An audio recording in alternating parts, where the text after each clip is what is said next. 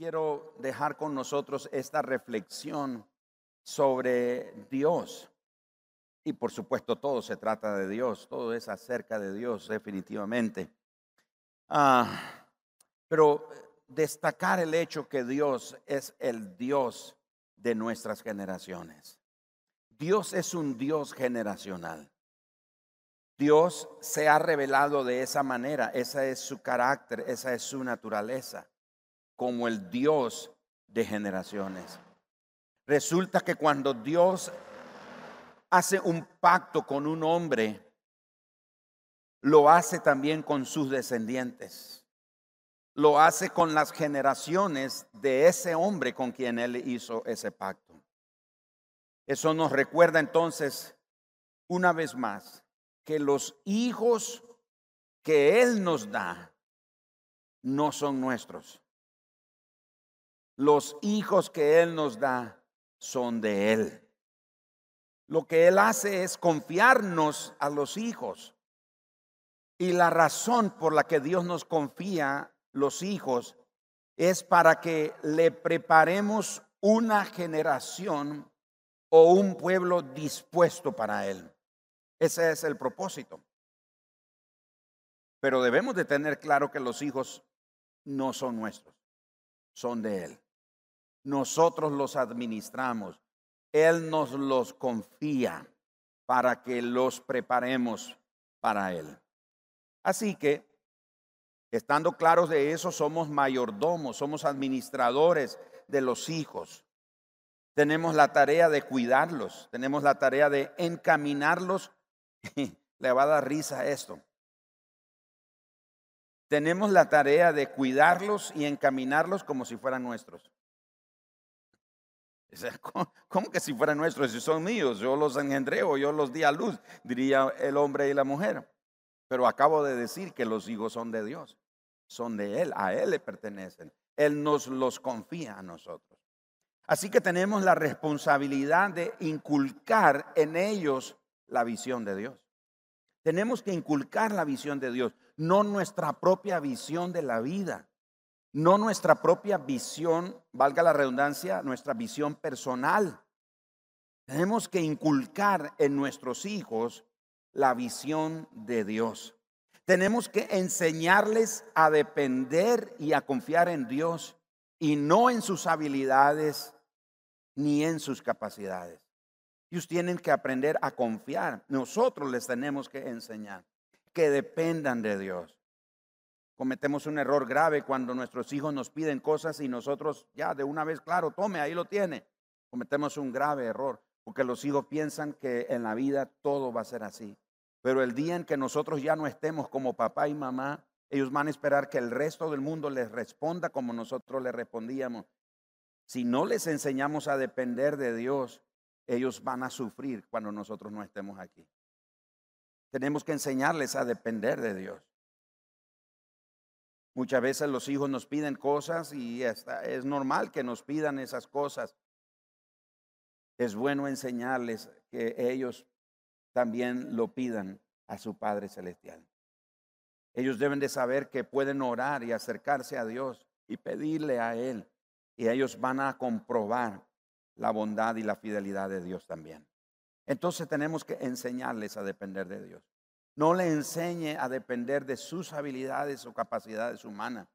Y no es que sean malas, son, son buenas, está bien, pero que no se apoyen solo en eso, que su máximo apoyo sea Dios.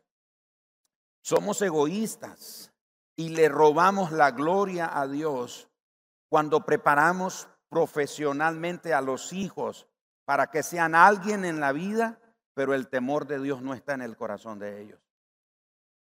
Lo voy a repetir. Somos egoístas y le robamos la gloria a Dios. Cuando nosotros preparamos a los hijos para la vida de manera profesional, de manera ah, académica o de todas las formas posibles que los preparemos, nos volvemos egoístas, le quitamos, le robamos a Dios la gloria si ellos no tienen el temor de Dios en sus corazones. Pueden ser los profesionales más destacados y ganar mucho dinero, pero si no tienen el temor de Dios en su corazón, usted como padre y yo como padre habremos fracasado. Porque ese no es el plan de Dios. El plan de Dios es que inculquemos en el corazón de los hijos el temor de Dios. Nuestros hijos, preparados ya, ellos podrían creer en Dios, pero vivir como si Él no existiera. Hay padres que buscan consejería, buscan ayuda cuando sus hijos ya han crecido, se convirtieron en profesionales, pero se apartan de Dios. No quieren saber de la iglesia, no quieren saber de Dios, no quieren saber de la fe. Y Padre, Señor, por favor, te ruego por mi hijo, tráelo hacia aquí. Y Dios dice, te di la responsabilidad a ti. Era tu tarea de inculcar mi temor, mi visión en el corazón de tu hijo. Entonces nuestros hijos, podríamos nosotros como padres lograr sentirnos satisfechos de que preparamos a los hijos para la vida. Y aunque ellos creen en Dios, pero pueden vivir como si Dios no existiera. Si eso llegara a suceder, hemos fracasado como padres si nuestros hijos no usan sus vidas para los propósitos de Dios y su reino. Y los padres que este día van a dedicar sus hijos al Señor deben tener presente eso. Y todos los que ya lo hicimos, dedicamos al Señor nuestros hijos, debemos de tenerlo presente, sin importar la edad que nuestros hijos tengan. Si les enseñamos a hacer riquezas y acumularlas y a no ser generosos con Dios, con el reino de Dios y con las demás personas, también hemos fracasado como padres. Si la mucha sabiduría humana y las muchas posesiones alejan a nuestros hijos de Dios, tanto que ellos llegan a confiar en la sabiduría humana y en las posesiones y se olvidan de Dios, hemos fracasado como padres. Asegurémonos que nuestros hijos teman u obedezcan a Dios en todo tiempo, aun cuando nosotros ya no estemos físicamente entre ellos. Y un gran ejemplo para esto es Abraham. Si van conmigo a Génesis capítulo 17, vamos a encontrar un relato tremendo aquí que quiero destacar con ustedes. Era Abraham de 99 años cuando le apareció Jehová y le dijo, ¿hay alguien aquí de 99 años? No, creo que no tenemos a nadie de 99 años aún. Y se le apareció Jehová y le dijo, yo soy, escucha, yo soy el Dios Todopoderoso, el Adonai el Shaddai, el que todo lo puede. Y le dice, anda delante de mí, coma, y sé perfecto. Es interesante, o anda delante de mí y sé perfecto. Es interesante que pareciera una misma idea, pero son dos ideas diferentes. Una es anda delante de mí, en otras palabras, sé consciente de mi presencia en tu vida y sé perfecto. Perfecto ahí no tiene no quiere decir que es inmaculado, sino que quiere decir que camina en rectitud, con temor delante de Dios. Y pondré mi pacto, escuche, pondré mi pacto entre mí y ti, y te multiplicaré en gran manera. Entonces Abraham se postró sobre su rostro y Dios habló con él diciendo, He aquí mi pacto es contigo y serás padre de muchedumbre de gentes. Y no se llamará más tu nombre Abraham, sino que será tu nombre Abraham, porque te he puesto por padre de muchedumbre de gentes. Y te multiplicaré en gran manera y haré naciones de ti y reyes saldrán de ti. Y estableceré mi pacto de nuevo entre mí y ti. Y ahora agrega, y tu descendencia después de ti, en sus generaciones por pacto perpetuo para ser tu Dios y él de tu descendencia después de ti. ¿Notan eso? Para ser el Dios tuyo y después de ti para tu descendencia. Verso 8, y te daré a ti y a tu descendencia después de ti la tierra en que moras, toda la tierra de Canaán en heredad perpetua, y seré el Dios de ellos. Dijo de nuevo Dios a Abraham, en cuanto a ti, guardarás mi pacto tú y tu descendencia después de ti por tus generaciones. Por sus generaciones. Verso 10, este es mi pacto que guardaréis entre mí y vosotros y tu descendencia después de ti. Será circuncidado todo varón de entre vosotros. El pacto que Dios hizo con Abraham tenía una señal física en el cuerpo que se manifestaba en los hombres. Los hombres tenían que ser circuncidados. Esa era la señal. Pero noten ustedes cómo Dios dice, yo soy el Dios tuyo y de tus descendientes y voy a hacer un pacto entre ti y mí y tu descendencia. Vaya conmigo hasta el versículo número, verso 15. Dijo también Dios a Abraham, a Saraí tu mujer no la llamarás Saraí, mas Sara será su nombre. Y la bendeciré y también te daré de ella hijo. Sí, la bendeciré y vendrá a ser madre de naciones. Reyes de pueblos vendrán de ella. Y aquí el verso 17 es como una redención para las mujeres. Porque se acuerdan que Sara en el capítulo 15 se rió que iba a tener un hijo. Bueno, les cuento que Abraham también se rió. Verso 17. Entonces Abraham se postró sobre su rostro y se rió. y dijo en su corazón, a hombre de 100 años ha de nacer hijo y Sara ya de 90 años ha de concebir. Y dijo Abraham a Dios, ojalá Ismael viva delante de ti. Ahora, el relato que continúa habla sobre cómo el Señor tiene que tratar ahora con Abraham el tema de Ismael, porque pensó Abraham que Ismael era el hijo de la promesa. Cuando Dios hace un pacto con un hombre, Dios va a cumplir ese pacto, Dios va a cumplir esa promesa. Y ahora Abraham se encuentra con la situación, ¿qué hago con Ismael? Porque yo pensé que este era el hijo de la promesa.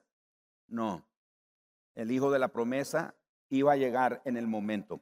Vaya conmigo luego al versículo número, ah, ah, perdón, perdón. Mm, verso 19 del capítulo 17. Y le voy a pedir a, ayer al que se vaya acercando. Respondió Dios, ciertamente será tu eh, Sara tu mujer te dará a luz un hijo y llamará su nombre Isaac. Confirmaré mi pacto con él como pacto perpetuo para sus descendientes después de él. Es decir, Dios hace pacto con Abraham, pero también hace pacto con su hijo Isaac y con los que vendrían. Verso 20. Y en cuanto a Ismael también te he oído y aquí le bendeciré. Bueno, verso 21. Mas yo estableceré mi pacto con Isaac, el que Sara te dará luz. Y noten esto, por este tiempo, el año que viene. Y acabó de hablar con él y subió Dios de estar con Abraham. 25 años después, entre el capítulo 15 de Génesis y el capítulo 17 de Génesis hay 25 años. 25 años fue el tiempo de espera del, el hijo de la promesa. Ahora el Señor se le aparece a Abraham y le dice, de aquí a un año Sara va a tener el hijo y se va a llamar Isaac. Así que Dios nos recuerda que es este Dios de pacto, es este Dios de generaciones. Y la última cita que quiero que me acompañen, capítulo 18 de Génesis, versículo 16. ¿Qué está ocurriendo aquí? La destrucción de Sodoma y de Gomorra. Y los varones se levantaron de allí y miraron hacia Sodoma y Abraham iba con ellos acompañándolos. Y Jehová dijo, miren qué lindo esto. Y Jehová dijo, encubriré yo a Abraham lo que voy a hacer. Miren qué lindo esto, hermanos. Encubriré yo a Abraham lo que voy a hacer. Cuando Dios hace un pacto con un hombre, Dios establece una relación muy estrecha con ese hombre. ¿Se acuerda que leímos en el capítulo 17, en los primeros versículos? Yo soy el Dios Todopoderoso. Anda delante de mí y sé perfecto, le dijo el Señor. Eso es parte de la relación con Dios. El verso 18 sigue la pregunta. ¿Encubriré yo a Abraham lo que voy a hacer habiendo de ser, miren qué lindo esto, habiendo de ser Abraham una nación grande y fuerte y habiendo de ser benditas en él todas las naciones de la tierra. Verso 19, porque yo sé que mandará a sus hijos y a su casa después de sí, es decir, cuando él ya haya muerto, que guarden el camino de Jehová, haciendo justicia y juicio, para que haga venir Jehová sobre Abraham lo que ha hablado acerca de él. Dios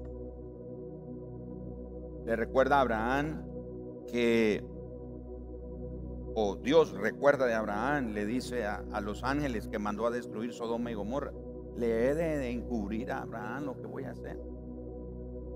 Dios tenía una relación tan estrecha con Abraham que Dios sabía que Abraham iba a tomar en serio la tarea de prepararle una nación, una generación dispuesta para él. Dice, yo sé que después de él, Abraham se va a encargar de que sus hijos, sus descendientes, me teman, me obedezcan, después que él se haya ido. Padres que estamos aquí, Dios está contando con nosotros. La iglesia como institución del Señor es un recurso muy valioso, pero la principal tarea es suya y mía como padre.